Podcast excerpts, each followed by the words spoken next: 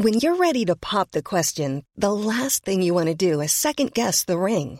At Bluenile.com, you can design a one-of-a-kind ring with the ease and convenience of shopping online. Choose your diamond and setting. When you find the one, you'll get it delivered right to your door. Go to Bluenile.com and use promo code LISTEN to get $50 off your purchase of $500 or more. That's code LISTEN at Bluenile.com for $50 off your purchase.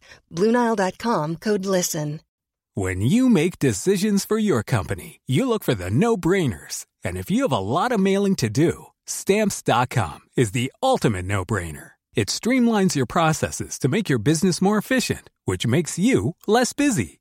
Mail checks, invoices, legal documents, and everything you need to keep your business running with Stamps.com. Seamlessly connect with every major marketplace and shopping cart. Schedule package pickups and see your cheapest and fastest shipping options from different carriers. With rates up to 89% off USPS and UPS rates. And with the Stamps.com mobile app, you can take care of mailing and shipping wherever you are. Make the same no-brainer decision as over 1 million other businesses with Stamps.com. Sign up with code PROGRAM for a four-week trial, plus free postage and a free digital scale. No long-term commitments or contracts. That's Stamps.com. Code PROGRAM.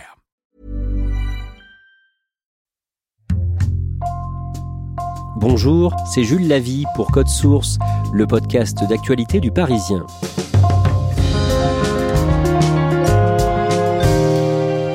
Le 29 juillet 2018, à Nikko, une ville touristique du Japon, une Française qui était en vacances disparaît mystérieusement.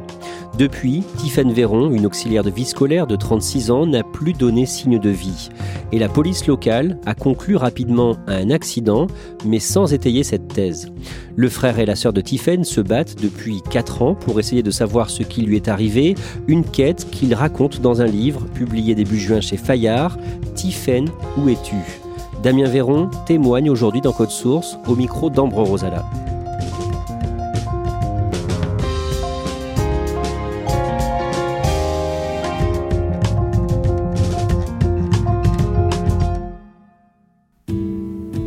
Damien Véron habite à Poitiers, dans la Vienne, dans un appartement étroit construit sur plusieurs étages, où il vit seul. Nous nous installons dans son bureau, où sont affichées sur les murs plusieurs cartes du Japon, où a disparu sa sœur Tiffany il y a 4 ans. Damien a 42 ans et il est paysagiste. Il me raconte qu'il continue de travailler, mais qu'il consacre toujours beaucoup de temps à la disparition de sa sœur. Oui, je pense tout le temps à elle, ouais.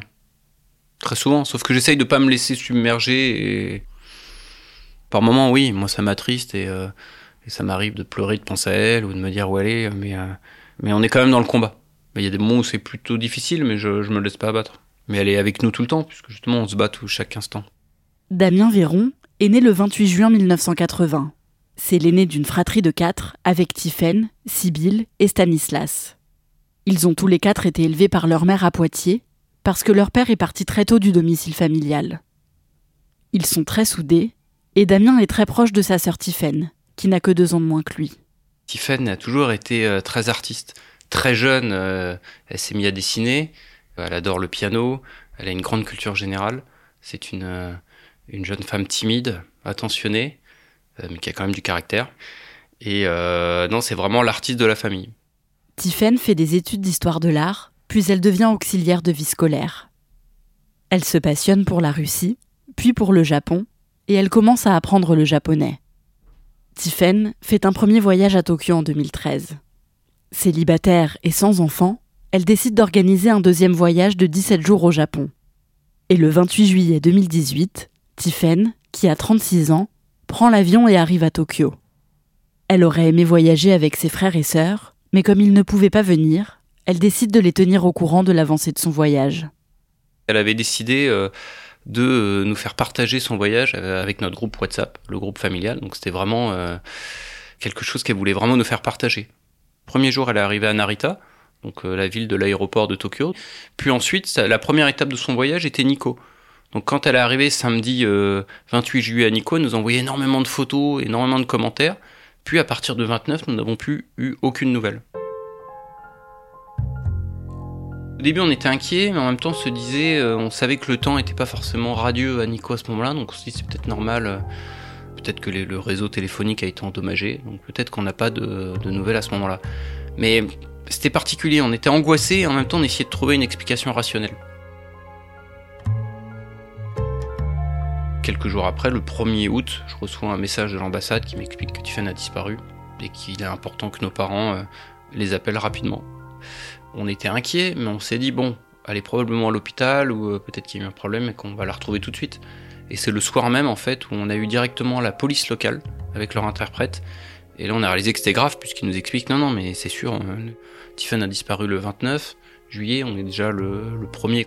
Ni dans, ni dans un hôpital, euh, ni nulle part. Donc là on s'est dit mince, l'heure est grave. Donc euh, tout de suite on se concerte entre frères et sœurs et on décide de partir très rapidement. Et le samedi suivant nous arrivons à Nico. Damien, Sibyl et Stanislas arrivent dans la ville de Nikko, dans le centre du Japon, le samedi 4 août, six jours après la disparition de leur sœur. Ils sont accueillis par la police locale et grâce à un interprète, elle leur explique que Tiffen a disparu le dimanche 29 juillet, le lendemain de son arrivée. Ce jour-là, elle est aperçue pour la dernière fois par le gérant de l'hôtel où elle réside, qui l'a vue partir un peu avant 10 heures, après avoir pris son petit déjeuner dans les parties communes. Selon la police japonaise, Tiffen serait tombée dans la petite rivière qui se trouve près de l'hôtel. La police explique que cette rivière était en crue parce qu'il pleuvait beaucoup ce jour-là. rapidement, ils commencent euh, à nous expliquer qu'ils ont trouvé un foulard près d'une rivière en disant voilà, nous avons trouvé un foulard.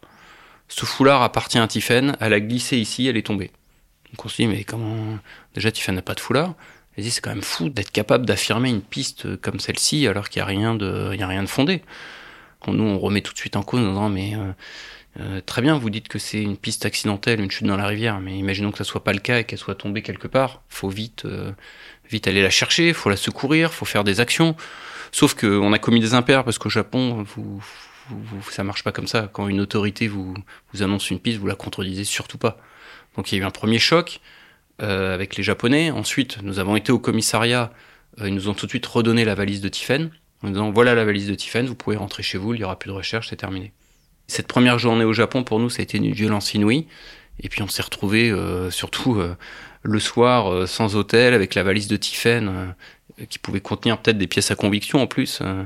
Enfin, vraiment, ça a été une première journée euh, désastreuse. Damien et ses frères et sœurs ne veulent pas en rester là. Ils décident de médiatiser l'affaire en France et au Japon, et ils se mettent à faire des recherches par eux-mêmes autour de l'hôtel de Tiffen. On se dit simplement, si elle est bloquée quelque part, il faut la rechercher à tout prix. Donc on imagine que quand vous, tombez quelque part, euh, il y a un délai euh, de survie. Quoi. Au bout d'un moment, si vous n'avez pas d'eau ni de nourriture, vous tenez pas. Donc nous, on a cherché partout. Euh, des volontaires sont venus nous aider. On a rapidement vu en fait que c'était impossible de se perdre autour de l'hôtel et qu'il n'y avait pas de précipice, il n'y avait pas de chemin. Et puis rapidement, lorsque nous étions sur place, on a vu que en fait, il y avait énormément de faits divers à Nico. Après, on a découvert qu'il y avait un lieu que Tiffany voulait visiter où on a découvert un panneau qui indiquait qu'il y avait un faux guide, que c'est un rôdeur qui se fait passer pour un faux guide et qui, agresse les, les femmes. En fait, on a découvert que la piste criminelle, en fait, était quelque chose qui était à ne pas négliger. Agacé de voir que l'enquête de la police japonaise n'avance pas, dix jours après la disparition de Tiffen, la famille décide de demander de l'aide au président de la République française. Notre maire écrit Emmanuel Macron, les Japonais euh, le découvrent, donc ils nous convoquent le lendemain euh, dans la chambre d'hôtel. On voit qu'ils sont vexés et ils nous disent voilà, on va vous montrer que nous aussi on est des professionnels, des experts, donc on va faire un test au luminol. Vous appliquez un spray euh, qui permet ensuite, dans l'obscurité avec une lumière bleue, de déceler du sang ou pas. Ils demandent à ce qu'une personne vienne avec eux, donc je me prête volontaire, donc j'y vais. Et là, euh, donc ils m'habillent en Charlotte, ils ont fait donc ce fameux, test. Donc au début, ils mettent du spray un petit peu partout. Euh, Il y a une toute petite tache qui apparaît sur le lit, donc vraiment insignifiante. Donc là, ils font un, relevé euh, qui montre que c'est pas du sang. Donc ils continuent le test et à un moment donné, sur l'un des murs de la chambre, à droite en rentrant, le mur qui est en face du lit, là il y a des éclaboussures qui apparaissent, des traces bleues. Tout de suite, je me dis mais c'est effrayant, c'est quoi ces éclaboussures? Ça doit monter à pratiquement à plus d'un mètre. Euh, c'est comme si en fait il y avait un point d'impact vers le bas avec des éclaboussures quoi. Sauf que je les vois qui eux-mêmes sont surpris. Et au lieu de faire des analyses, je les vois tous se regarder et là ils, retirent tout de suite euh, le voilage de la fenêtre et ils replient tout tout de suite. Donc bon bah voilà, euh, on a fait des tests euh, et ils nous en disent pas plus. La police japonaise explique à Damien que ces éclaboussures ne sont qu'une réaction chimique et pas du sang, mais ils ne prélèvent pas les traces pour en être sûrs. Le 10 août, une battue est organisée près de l'hôtel de Tiffen, mais elle n'a pas lieu aux abords de la rivière, où elle est censée être tombée. À la fin de la journée, rien n'a été trouvé et la police japonaise leur explique qu'il n'y aura pas d'autres recherches. De leur côté, Damien, Sibyl et Stanislas arrivent à entrer dans le compte Google de leur sœur. Ils constatent que ces données de géolocalisation ont été sauvegardées dès qu'elle était connectée à une borne Wi-Fi. Et ils découvrent que le matin de sa disparition, elle se déplace à l'intérieur même de son hôtel jusqu'à 11h40. Pour nous, ça a été un rebondissement énorme dans l'enquête, puisque déjà, ça contredit euh, ce que dit l'hôtelier, qui explique qu'elle part avant 10h. Et puis surtout, on voit ces points GPS qui se concentrent dans l'hôtel. Nikko est une des des villes les plus touristiques du Japon. À 11h40, c'est le moment où il y a le plus de monde, de touristes. Si elle est sortie de l'hôtel, en tout cas si elle est dans l'environ, elle est vue de tout le monde. Si elle tombe dans la rivière, le courant la fait passer devant un pont très célèbre au, au Nikko qui s'appelle le Chinkyo Bridge. Ça veut dire que si elle tombe, tout le monde la voit. Donc on se dit, mais en fait, euh, la piste accidentelle est encore plus balayée. Après 11h40, le téléphone de Tiffen n'est plus connecté au Wi-Fi de l'hôtel. Damien fait part de cette découverte à la police locale, qui n'en fait rien. À la fin du mois d'août, après trois semaines d'enquête sur la disparition de leur sœur, Damien, Sibyl et Stanislas sont obligés de rentrer en France sans Tiffen. À leur retour, ils sont reçus par la police judiciaire française pour faire un point sur l'enquête. La police française a été très réactive tout de suite. Ils avaient déjà fait des réquisitions auprès de l'opérateur français. Ils étaient dans les starting blocks. Vraiment, ils étaient extrêmement motivés. Donc euh, non, on est plutôt optimiste. On se dit bah génial. Euh, on espère qu'ils puissent y aller puisqu'ils ont l'air motivés. Le procureur, on l'avait régulièrement au téléphone, il est de notre côté. La plainte pour disparition inquiétante avait été prise en compte très rapidement. Ils avaient écarté la piste du suicide ou de la disparition volontaire. Donc vraiment, tous les voyants sont en vert. Une instruction est ouverte en France pour enlèvement et séquestration volontaire. Et la police française demande à ce que le dossier d'instruction japonais leur soit envoyé et traduit. Damien retourne au Japon en octobre 2018. Sibyl, qui est restée en France, apprend qu'Emmanuel Macron doit recevoir Shinzo Abe, le Premier ministre japonais de l'époque. Comme elle est journaliste, elle parvient à se faire accréditer et espère pouvoir lui demander de faire avancer l'enquête. Elle se rend donc à l'Élysée le 17 octobre 2018 et assiste à la rencontre entre les deux hommes d'État. Emmanuel Macron donc, euh, et Shinzo Abe interviennent, s'expriment, et finalement, à la fin, les questions euh, qui étaient prévues n'ont pas lieu. Donc on voit Emmanuel Macron qui tourne le dos et qui commence à partir. Et Sibyl, euh, grâce au soutien de tous les journalistes présents, finalement, euh, dans un moment de, de désarroi, prend son courage à deux mains et interpelle Emmanuel Macron. Monsieur le Président, je suis la sœur de Tiffen Véron disparue au Japon. évoquer ce dossier S'il vous plaît. Nous allons l'évoquer, nous allons l'évoquer, mais dans un cadre approprié. Il explique que c'est peut-être pas le moment idéal et qu'ils traiteront ce sujet, euh, si c'est nécessaire, en aparté. euh. Donc ça a été un moment fort. Sibyl est tout de suite reçue par Emmanuel Macron et en fait, on voit euh, l'entretien s'est très bien passé. Sibyl s'est excusée, il a dit ne vous excusez pas si euh, vous sentez que les choses n'ont pas été faites, euh, il faut qu'elles soient faites. Donc il, reçoit Sibyl avec beaucoup de bienveillance. Ça a été un moment important puisqu'on s'est dit c'est formidable, le président français avec Shinzo Abe à ce moment-là vont pouvoir vraiment mettre la pression pour que les choses soient faites. On pense qu'on est sauvé.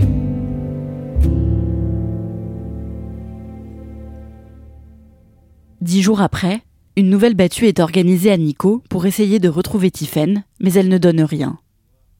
Et six mois plus tard, en mai 2019, Damien et Sibyl se rendent à nouveau au Japon pour organiser une fouille dans la rivière et sur les berges, avec une équipe d'experts français.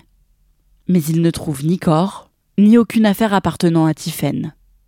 Dans la foulée, à la fin finalement de cette mission, on arrive à obtenir un rendez-vous euh, grâce à notre interprète qui, s'appelle Mireille, qui est vraiment d'une aide incroyable.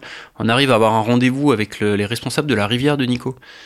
On va euh, voir les gestionnaires de la rivière qui nous donnent les documents officiels du niveau de la rivière le 29. Et là, on tombe sur une information mais, qui change tout. C'est que euh, la rivière est normale, avec un, débit au mètre cube qui est ridicule. Donc on se dit, mais en fait, c'est du pipeau. Damien et Sibyl comprennent que contrairement à ce qu'affirmait la police japonaise, le niveau de la rivière n'était pas dangereux le jour de la disparition de Tiffen. Ils en parlent à la police japonaise, puis ils rentrent en France. En juin 2019, la famille de Tiffen ne peut plus payer le loyer de son appartement. Alors ils décident de le rendre. Ce qui était dur, c'est qu'on a été obligé de la déménager. Notre mère, dans la maison familiale, lui a laissé sa chambre. Il a fallu toucher toutes ses petites affaires. Tiffany est assez maniaque, donc on imaginait au moment de déménager euh, qu'elle hurlait à ce qu'on puisse toucher ses affaires et mettre le bazar. Mais non, non, ça a été assez dur. De rendre son appartement, de trier ses affaires personnelles. C'est ma mère a passé un temps fou à effectivement trier ses vêtements, à ranger ses, ses... toutes ses affaires. Oui, ça a été une période dure. À la fin de l'année 2019, le dossier d'instruction de la police japonaise est enfin traduit et remis à la police française. C'est une grande déception parce qu'en fait, il n'y a rien. Par exemple, les bandes des caméras de vidéosurveillance ont été demandées, il n'y a rien. On demande euh, que les, PV d'audition soient donnés, il n'y en a pas. En fait, il n'y a rien. C'est un tableau vide d'une synthèse mal faite. Enfin, en fait, le juge ne peut pas du tout instruire. Ce qu'on comprend à ce moment-là, c'est que les policiers français, euh, pourtant si motivés au début, en fait, euh, lâchent complètement l'affaire. Je pense qu'ils n'ont pas le temps, ils réalisent que c'est un dossier complexe. Sauf que ce qui a été violent pour nous, c'est qu'en fait, il le justifie en expliquant que c'est un accident et que la police japonaise a fait ce qu'il fallait. Alors qu'en fait, euh, c'est pas le cas.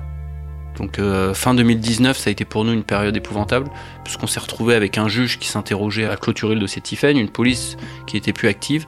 Là, il a fallu euh, se reprendre en main et, et vraiment foncer tête baissée pour trouver des solutions. Donc on se dit, bah, comment faire pour relancer une affaire qui est en train de nous échapper euh, alors qu'il euh, y a une série de suspects et d'indices. Donc on se dit, mais on a besoin de se tourner vers un, avocat de renom qui puisse nous aider. Donc on décide, de, après concertation, de d'écrire à Eric Dupont-Moretti. Pour se dire, on a besoin d'un avocat médiatique qui puisse nous aider. Et donc c'est, on lui écrit, c'est Maître Antoine Vey qui nous reçoit, qui est vraiment un homme brillant et qui, euh, bah, qui relance complètement l'affaire, puisqu'il nous dit vous avez raison, enfin il faut se battre, il faut aller au bout, forcément. Notre dossier prend aussi une autre, dimension. Maître Antoine Vey, le collaborateur d'Éric Dupont-Moretti, prend en charge leur dossier.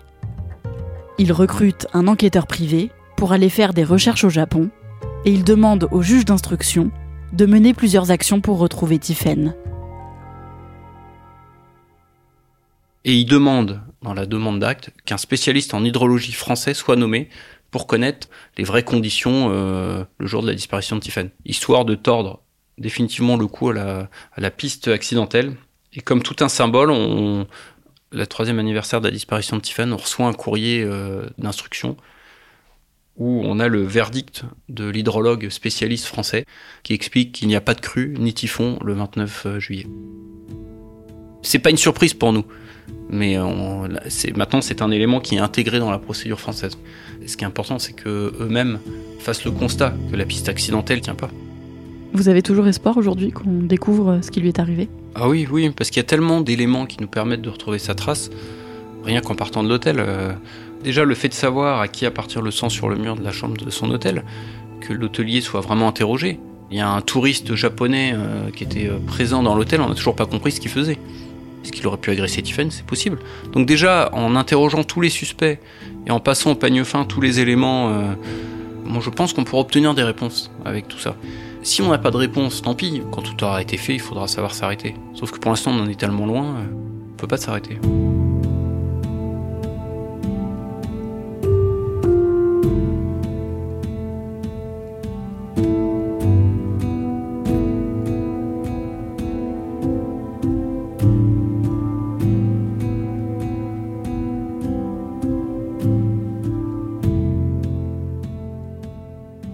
Ce qui a pu se passer pour Tiffen Alors, ce que Damien m'a dit, c'est que lui ne croyait plus du tout à la thèse de l'accident.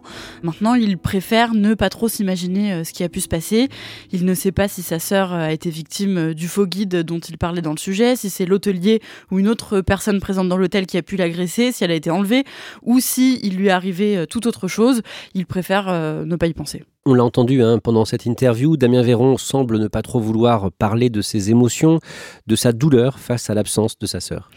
Non, il est plutôt dans la retenue, c'est vrai. Il m'a expliqué que ce qui le faisait tenir, c'était vraiment ce euh, combat acharné pour euh, connaître la vérité. Comme je disais, il ne pense pas à ce qui a pu arriver à sa sœur. Il se concentre plutôt sur euh, cette lutte pour que l'enquête soit menée correctement, que toutes les pistes soient explorées et que l'enquête avance. Et c'est comme ça qu'il tient face à l'absence de sa sœur qui reste très douloureuse pour lui. Où en est le dossier côté français? Alors, c'est un petit peu au point mort. La juge d'instruction a refusé de se déplacer jusqu'au Japon, euh, mais Damien et sa famille sont déterminés à obtenir qu'un magistrat se déplace enfin sur les lieux euh, de la disparition de Tiphaine.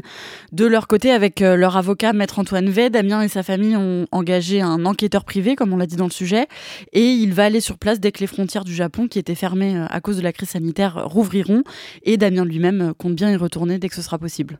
Est-ce qu'on sait pourquoi la police japonaise a aussi peu coopéré? Alors, d'après ce que m'a dit Damien, il y aurait plusieurs choses qui pourraient l'expliquer.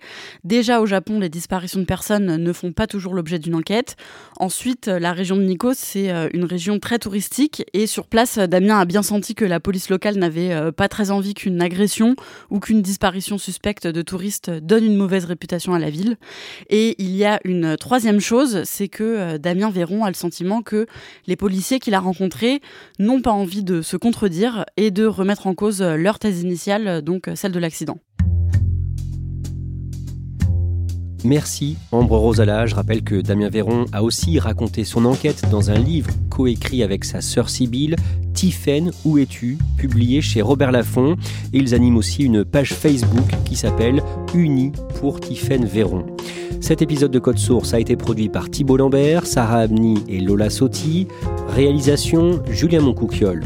Code Source est le podcast d'actualité du Parisien. Nous publions un nouvel épisode chaque soir de la semaine. Pour n'en rater aucun, n'oubliez pas de vous abonner sur votre appli audio préférée.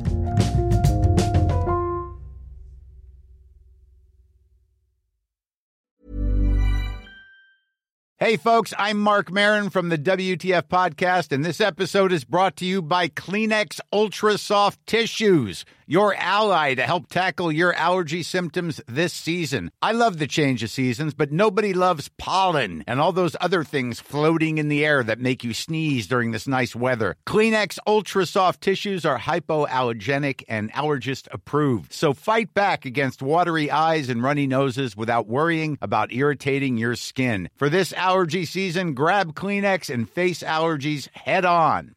Planning for your next trip? Elevate your travel style with Quince. Quince has all the jet setting essentials you'll want for your next getaway, like European linen, premium luggage options, buttery soft Italian leather bags, and so much more. And it's all priced at 50 to 80% less than similar brands. Plus, Quince only works with factories that use safe and ethical manufacturing practices. Pack your bags with high-quality essentials you'll be wearing for vacations to come with Quince. Go to quince.com slash trip for free shipping and 365-day returns.